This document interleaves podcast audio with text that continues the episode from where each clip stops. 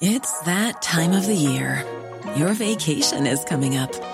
You can already hear the beach waves, feel the warm breeze, relax, and think about work. You really, really want it all to work out while you're away. Monday.com gives you and the team that peace of mind. When all work is on one platform and everyone's in sync, things just flow wherever you are. Tap the banner to go to Monday.com.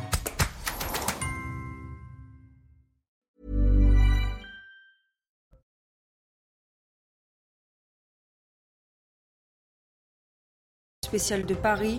Une soixantaine de victimes ont fait le déplacement. Seuls 7 accusés sur 8 étaient présents dans la salle d'audience.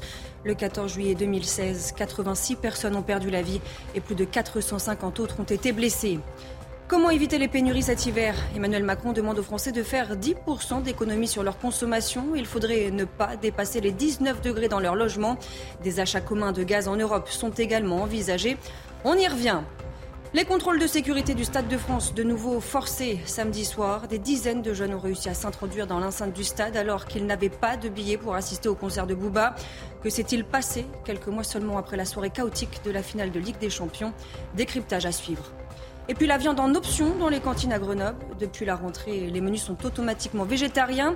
Pour avoir de la viande ou du poisson, il faut en faire la demande. Alors, bonne ou mauvaise idée, vous allez l'entendre, les avis sont mitigés.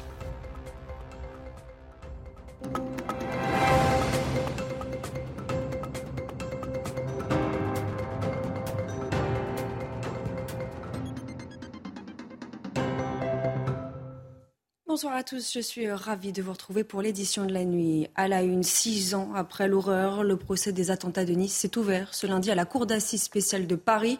Une cinquantaine de parties civiles ou victimes étaient présentes dans deux salles du Palais des Congrès où la sécurité a été renforcée.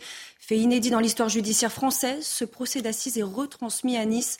Retour sur cette première journée d'audience avec Noémie Schulz. Elles ne sont pas très nombreuses à avoir fait le déplacement à Paris pour l'ouverture euh, du procès. Une soixantaine de victimes étaient euh, tout de même euh, présentes. C'est ici que ça se passe, pas dans la salle de retransmission du Palais des Congrès de Nice, m'a expliqué le père d'une jeune victime de 12 ans. Six ans après les faits, ces rescapés ou proches de disparus restent profondément marqués par cette terrible soirée de juillet 2016. Les images, les bruits continuent de les hanter. Il était prévu de passer un agréable moment et d'ailleurs on a passé un agréable moment avec euh, le feu d'artifice. Mais derrière ce fut des scènes de, panique et de chaos comme je n'en ai jamais vu, de détresse, de, mort et de, panique. J'en fais des cauchemars encore. Le bruit des gens qui hurlaient attention, et j'entendais les gens, euh, quand le camion passait sur les gens, j'entendais ces bruits. Ça marque encore quand je dors aujourd'hui. Des fois, quand mon mari transpire, j'ai l'impression que c'est du sang. Donc on dort, enfin, on dort plus ensemble. Cette ambivalence, pareil, entre la fête et le drame, euh, elle est hyper présente. Et d'autant plus de la date euh, de l'événement, parce que pour le reste de la France, le 14 juillet, ça reste euh, la fête nationale. Et une fête et le feu d'artifice qui revient partout dans toutes les villes. Et ça, c'est quelque chose qui est très compliqué pour nous euh, d'intégrer parce que c'est plus la fête nationale. En fait, pour nous, ça a pris le pas, le drame a pris le pas sur, euh, sur l'identité, euh, sur cet événement qui fait l'identité de notre pays. Les parties civiles savent qu'elles repartiront sans doute avec beaucoup de questions dans trois mois et demi à la fin de ce procès. L'auteur de l'attentat n'est pas jugé. Il a été euh, tué par les forces de l'ordre. Il y a huit accusés, sept sont présents et aucun d'eux n'est renvoyé pour complicité. Cela veut dire que les juges d'instruction estiment qu'ils n'étaient pas au courant du projet euh, précis euh, d'attentat. Beaucoup de victimes expliquent d'ailleurs que ce qu'elles aimeraient comprendre, c'est comment un attentat a pu faire autant de victimes en si peu de temps dans la ville la plus sécurisée de France. Et le procès doit se dérouler jusqu'au 16 décembre. Dans l'actualité également, la solution est dans nos mains. Ce nouvel appel d'Emmanuel Macron pour éviter le rationnement en gaz et en électricité cet hiver. Le président de la République exhorte les Français à être au rendez-vous de la sobriété. Il s'est également entretenu ce lundi avec le chancelier allemand Olaf Scholz. L'Europe se prépare à une coopération commune pour éviter les pénuries. On voit tout ça dans le détail avec Valentine Leboeuf. Nous sommes en guerre c'est un état de fait. L'énergie fait partie des instruments de guerre utilisés par la Russie. Dans ce contexte, Emmanuel Macron appelle à la mobilisation générale pour éviter les pénuries d'énergie. Objectif, économiser 10% de la consommation habituelle. La première mesure pour y parvenir est la sobriété individuelle. La chose la plus efficace, c'est de baisser un peu la clim quand il fait chaud, qui est plutôt le cas en ce moment, et c'est d'essayer de se caler sur une référence de chauffage dès qu'il commencera à faire froid, à faire froid pardon, autour de 19 degrés dans la pièce. La solidarité européenne devrait aussi permettre d'éviter les pénuries d'énergie, notamment grâce à un partenariat avec les Allemands. L'Allemagne a besoin de notre gaz et nous, nous avons besoin de l'électricité produite dans le reste de l'Europe et en particulier en Allemagne. La France va donc livrer du gaz à l'Allemagne en échange de son électricité.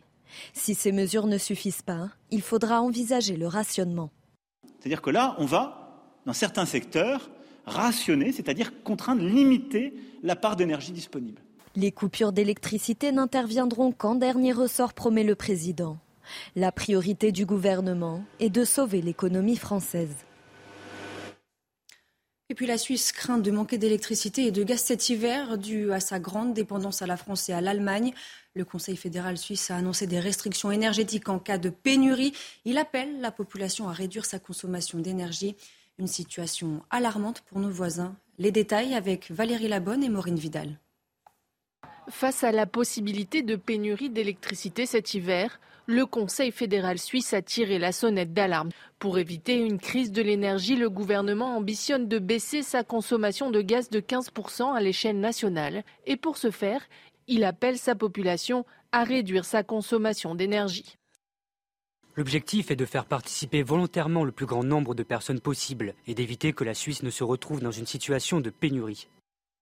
La Suisse produit plus de la moitié de son énergie grâce à ses barrages hydroélectriques, surtout en été. En hiver, le pays est totalement dépendant de ses voisins, la France et l'Allemagne. Ce qu'on a importé d'Allemagne ne sera pas disponible. Donc les 10% que les Allemands ont, ils n'auront pas. Donc là, on a un problème. Puis l'autre problème, c'est du côté français, c'est que la moitié de votre parc nucléaire est à l'arrêt. Les autorités ne veulent pas dramatiser, mais envisagent des restrictions, notamment pour les particuliers. En cas de pénurie d'électricité, les Suisses risquent de subir des coupures de courant de plusieurs heures. L'utilisation du gaz pourrait être même totalement interdite pour chauffer les cheminées, les bâtiments vacants ou même les piscines. Il appelle également les habitants à se préparer. Depuis quelques jours, les Suisses se sont rués sur le bois, les groupes électrogènes et les petits panneaux solaires pour ne pas être victimes de ces pénuries d'énergie. En Ukraine, le dernier réacteur en fonctionnement de la centrale nucléaire de Zaporizhzhia a été débranché du réseau ce lundi.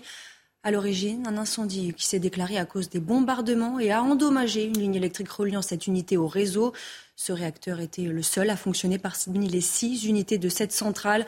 Que va-t-il se passer maintenant? Élément de réponse avec Michel Chevalet. Euh, j'osais dire, on prend les mêmes et on recommence. Cette situation, on l'a connue il y a une semaine, suite à un bombardement sur le site. Donc cette fois-ci, à nouveau, bombardement. Bombardement, je tiens à préciser, sur les parties non nucléaires de la centrale, mais sur ce qu'on appelle les annexes, et notamment, par exemple, sur les réserves de combustible d'une centrale thermique située à côté, ce qui déclenche un incendie, un incendie qui malmène la seule ligne encore en fonctionnement, la seule ligne électrique pour évacuer le courant vers Kiev.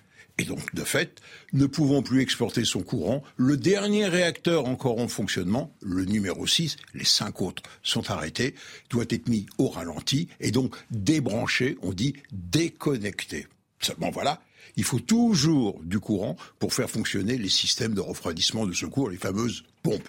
Deux cas de figure, soit il reste encore une ligne électrique qui alimente la centrale, soit il n'y a plus de ligne électrique, auquel cas se mettent en route les groupes électrogènes de secours. Seulement voilà, leur autonomie est limitée à une semaine. Donc de fait, pas de danger pour l'instant. La situation, je voudrais dire, est sous contrôle.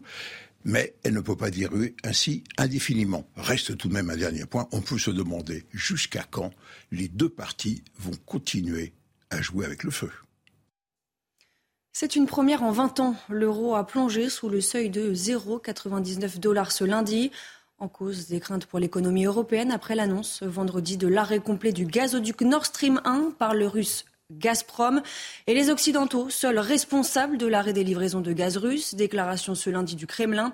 Les sanctions infligées à la Russie empêchent la maintenance des infrastructures gazières selon Moscou, qui évoque notamment la restitution d'une turbine Siemens qui avait été envoyée au Canada pour être réparée. Le Royaume-Uni a une nouvelle première ministre. Liz Truss succède à Boris Johnson deux mois après sa démission. À 47 ans, elle devient la troisième femme à diriger le gouvernement britannique. Une nomination en pleine crise du coût de la vie outre-Manche. Alors, quelles vont être ses priorités? On voit ça depuis Londres avec notre correspondante sur place, Sarah Menaï. Boris Johnson avait succédé à une femme, Theresa May, et c'est une autre femme qui le remplace, Liz Truss. C'est donc elle que les quelques 200 000 électeurs du Parti conservateur ont choisi pour prendre le relais au 10 Downing Street. Liz Truss, elle a 47 ans, c'est une ancienne comptable. Elle était chef de la diplomatie du gouvernement Johnson, ministre aussi de la femme et des égalités. Et sur le plan des idées, eh bien, Liz Truss, c'est une proximité assumée avec Margaret Thatcher, celle qui a dirigé le Royaume-Uni d'une main de fer pendant 11 ans dans les années 80, affichant des convictions eh bien, plutôt conservatrice sur le plan social, libérale sur le plan économique. Alors premier gros chantier pour Liz Truss, évidemment la crise énergétique et l'inflation. Truss a promis aux ménages britanniques d'importantes réductions d'impôts. Et concernant sa vision sur la politique extérieure du Royaume-Uni, celle qui n'était pas au début une eurosceptique convaincue est finalement devenue eh bien, une pro-Brexit. Elle a évolué là-dessus, sa vision a changé. Qu'attendre maintenant de ses relations avec l'Europe, avec la France et particulièrement avec Emmanuel Macron? Eh bien, souvenez-vous, il y a quelques jours, lors d'un meeting électoral, elle avait refusé de répondre à la question de savoir si le président français était un ami ou un ennemi du Royaume-Uni. Elle a dit qu'elle jugerait Emmanuel Macron sur ses actes et non pas sur ses paroles. Les relations avec Paris risquent donc d'être un petit peu compliquées. Demain après-midi, lorsqu'elle prendra officiellement ses fonctions, Emmanuel Macron devrait lui passer un petit coup de fil pour la féliciter. Ce nouveau refus d'obtempérer à Toulouse. Ce dimanche, neuf personnes ont été blessées, dont trois grièvement. L'automobiliste en état d'ivresse a refusé de se soumettre au contrôle de police avant de percuter ses piétons. Retour sur les faits avec Marine Sabourin, Jean-Luc Thomas, le récit de Valentine Leboeuf. Les habitants de ce quartier au nord de Toulouse sont sous le choc. Il est 6 heures du matin dimanche lorsqu'un véhicule commet plusieurs infractions au code de la route. La police souhaite interpeller l'automobiliste, mais il prend la fuite. Le gars prend tous les risques, accélère et en pleine ville euh, qui est limitée à 50, il, roule à près de 100 km/h. Donc, euh, eux, pour éviter de lui mettre la pression, euh, ralentissent fortement, le perdent même de vue et arrivent sur les lieux d'un accident de la circulation. Dans sa cavale, l'homme de 32 ans percute violemment quatre piétons, transportés en urgence à l'hôpital. Le choc est violent, l'avant de la voiture est complètement détruit. Les cinq passagers sont également blessés. Sur place, 25 sapeurs-pompiers et 6 ambulances sont mobilisés. Le conducteur, lui, s'en sort avec de légères blessures. Interpellé, il était sous l'emprise de l'alcool. Une enquête a été ouverte. Paul Pogba m'a appelé et j'ai confiance en la parole d'un coéquipier. Déclaration de Kylian Mbappé, impliqué indirectement dans cette affaire rocambolesque. Mathias Pogba a déclaré que son frère aurait demandé à un marabout de son entourage familial de jeter un sort à l'attaquant du PSG, ce qu'il dément. La star du PSG s'est exprimée à la veille du premier match de Ligue des Champions. On l'écoute. Au jour d'aujourd'hui, je préfère euh, voilà, faire confiance à la parole d'un coéquipier. Voilà, il a, il m'a appelé, il m'a donné sa, version des faits. Aujourd'hui, euh, aujourd'hui, au jour d'aujourd'hui, à l'heure où je parle, c'est, sa parole contre la parole de son frère. Donc, je, vais, faire confiance à mon coéquipier. Je pense dans, l'intérêt de la sélection aussi. Je pense qu'on a une grande compétition et, au jour d'aujourd'hui, je pense qu'il est déjà dans, certains problèmes. Je pense que c'est pas le moment d'en rajouter pour lui. Et, voilà, on va voir comment ça se passe. Je suis assez détaché de tout ça. Des problèmes de sécurité au Stade de France, de nouveau au cœur de l'actualité. Samedi soir, pour le concert du rappeur Booba, des dizaines de jeunes se sont introduits dans l'enceinte du bâtiment. Ils n'avaient pas de billets. Cet incident relance le débat. Les faits ont eu lieu seulement quelques mois après la soirée chaotique de la finale de Ligue des Champions. Le récit de Marine Sabourin. Des dizaines de jeunes forcent l'entrée du Stade de France. À l'affiche, le rappeur Booba. Les stadiers tentent de les arrêter mais sont vite dépassés. Ils ont forcé euh, le passage, le portique de sécurité. Ils étaient après euh, juste en face de moi, debout, à euh, agresser certaines personnes, insulter certaines filles parce qu'ils voulaient absolument prendre la place et être devant. Alors y a-t-il des défaillances? Selon les syndicats de police, c'est une évidence. C'est des euh, stadiers, donc des agents de sécurité privés qui doivent gérer les portes d'accès au stade et dans l'enceinte du concert qui ne sont pas prêts. Il n'y a pas eu de garde à vue parce que vous savez, il y a la jurisprudence Ligue des Champions où toutes les personnes, je rappelle plus d'une trentaine, avaient été interpellées et remises d'heure par la justice parce que l'infraction d'intrusion dans un stade n'est pas retenue par le parquet de Bobigny comme étant une poursuite devant la juridiction du jugement, c'est-à-dire le tribunal judiciaire de Bobigny. Pour mettre fin à ces incidents qui se multiplient, certains recommandent la reconnaissance faciale. C'est la banque de données qui va vous dire avec votre billet, ce, monsieur-là peut passer ou, il ne passe pas parce que je ne le, reconnais pas. Pour l'heure, aucune interpellation concernant ces faits n'a été réalisée. Environ 400 migrants sans abri évacués d'un bâtiment vide à Gentilly dans le Val-de-Marne. Ces personnes, dont plusieurs familles, ont investi les lieux vers minuit dans la nuit de samedi à dimanche. Le responsable de l'association à l'origine de cette opération a été interpellé, ce que l'on sait avec Thibault Marcheteau et Antoine Durand. Ils avaient trouvé refuge dans cet immense bâtiment vide de 8000 mètres carrés à Gentilly, dans le Val-de-Marne.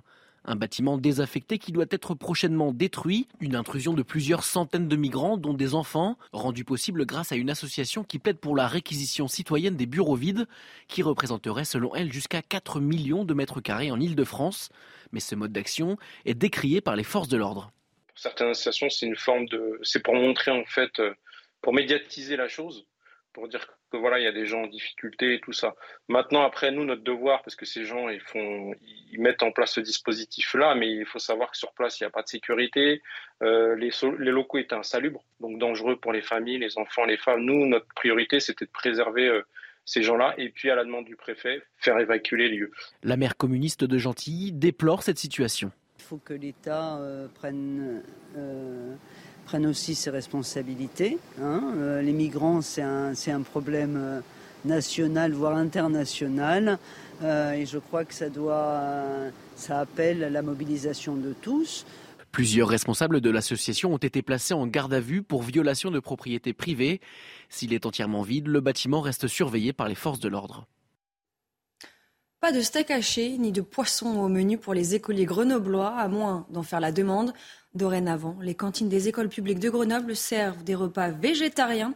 Et vous allez l'entendre, cette mesure ne fait pas l'unanimité. Solène Boulan.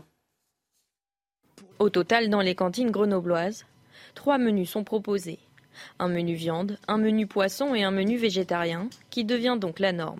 Face à cette mesure, parents et élèves sont mitigés. Moi, j'ai rien contre la viande, mais le fait de pouvoir euh, le demander plutôt que de l'imposer, c'est sûr que c'est plutôt dans l'air du temps. Réduction des protéines animales, etc. Je pense que c'est euh, inhabituel, peut-être un peu exagéré. Pour moi, ça aurait dû être fait depuis longtemps. C'est une très bonne chose. Bah, je pense que c'est bien. Mmh. Par exemple, moi j'aime bien la viande, mais il y a des personnes qui n'aiment pas ou qui sont végétariens, du coup ça va pas faire trop de gâchis. Pour ce nutritionniste, des repas végétariens équilibrés n'engendrent pas nécessairement de carences. Les seules carences qui peuvent apparaître, c'est au moment de la puberté chez les petites filles, où là, il faudrait supplémenter en fer, c'est-à-dire amener un peu plus de fer, peut-être sous forme de légumineuses. Mais un enfant qui mangerait que du lait, que des œufs, que du fromage, il n'aura pas de carence. Cette nouvelle disposition de la ville de Grenoble avait été votée à l'unanimité en conseil municipal en juin dernier. Et on ouvre ce journal des sports avec du football. La Ligue des champions 2022-2023 démarre ce mardi pour les Parisiens.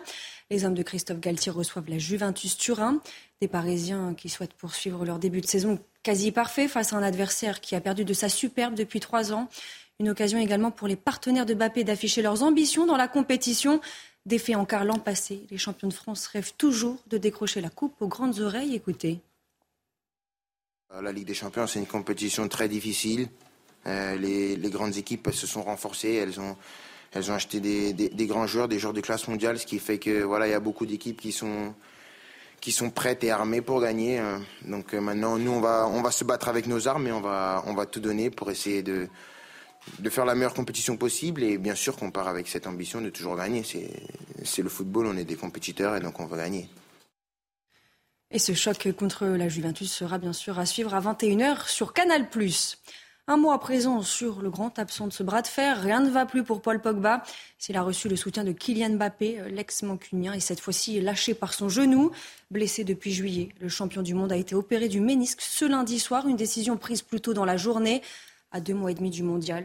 Des délais semblent très courts pour espérer voir le milieu de terrain au Qatar.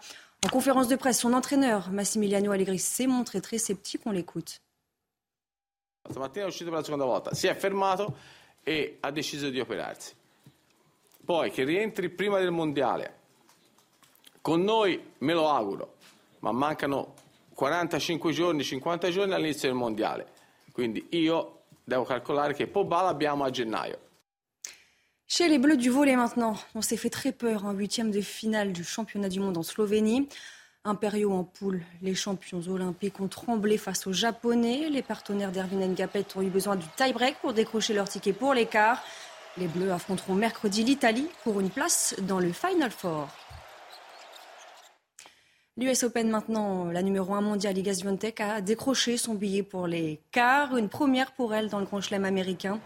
La Polonaise a dû batailler pendant près de deux heures et demie face à Julie Meyer, 73e joueuse mondiale. Swiatek a été accrochée dans les deux premières manches avant de prendre le dessus et de survoler la troisième. Victoire 2-6, 6-4, 6-0. Prochaine étape mercredi face à la locale Jessica Pegula. À noter chez les hommes, l'élimination surprise de Rafael Nadal en huitième, l'Espagnol a été stoppé dans sa quête d'un 23e titre en Grand Chelem par l'Américain Frances Tiafo, 26e joueur à l'ATP.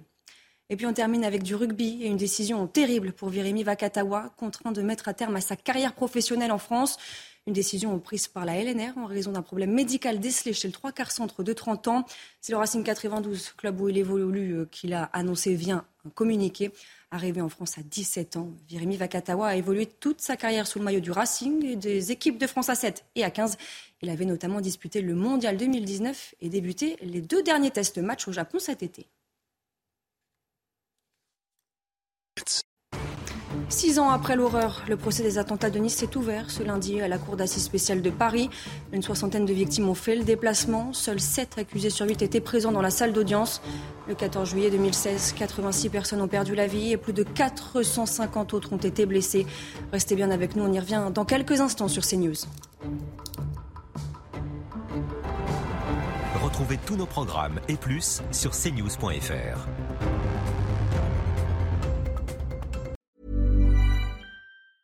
Hi, I'm Daniel, founder of Pretty Litter. Did you know cats tend to hide symptoms of sickness and pain? I learned this the hard way after losing my cat, Gingy. So I created Pretty Litter, a health monitoring litter that helps detect early signs of illness by changing colors, saving you money and potentially your cat's life. Pretty Litter is veterinarian developed, and it's the easiest way to keep tabs on your fur baby's health right at home. Go to prettylitter.com and use code ACAST for 20% off your first order and a free cat toy. Terms and conditions apply. See site for details.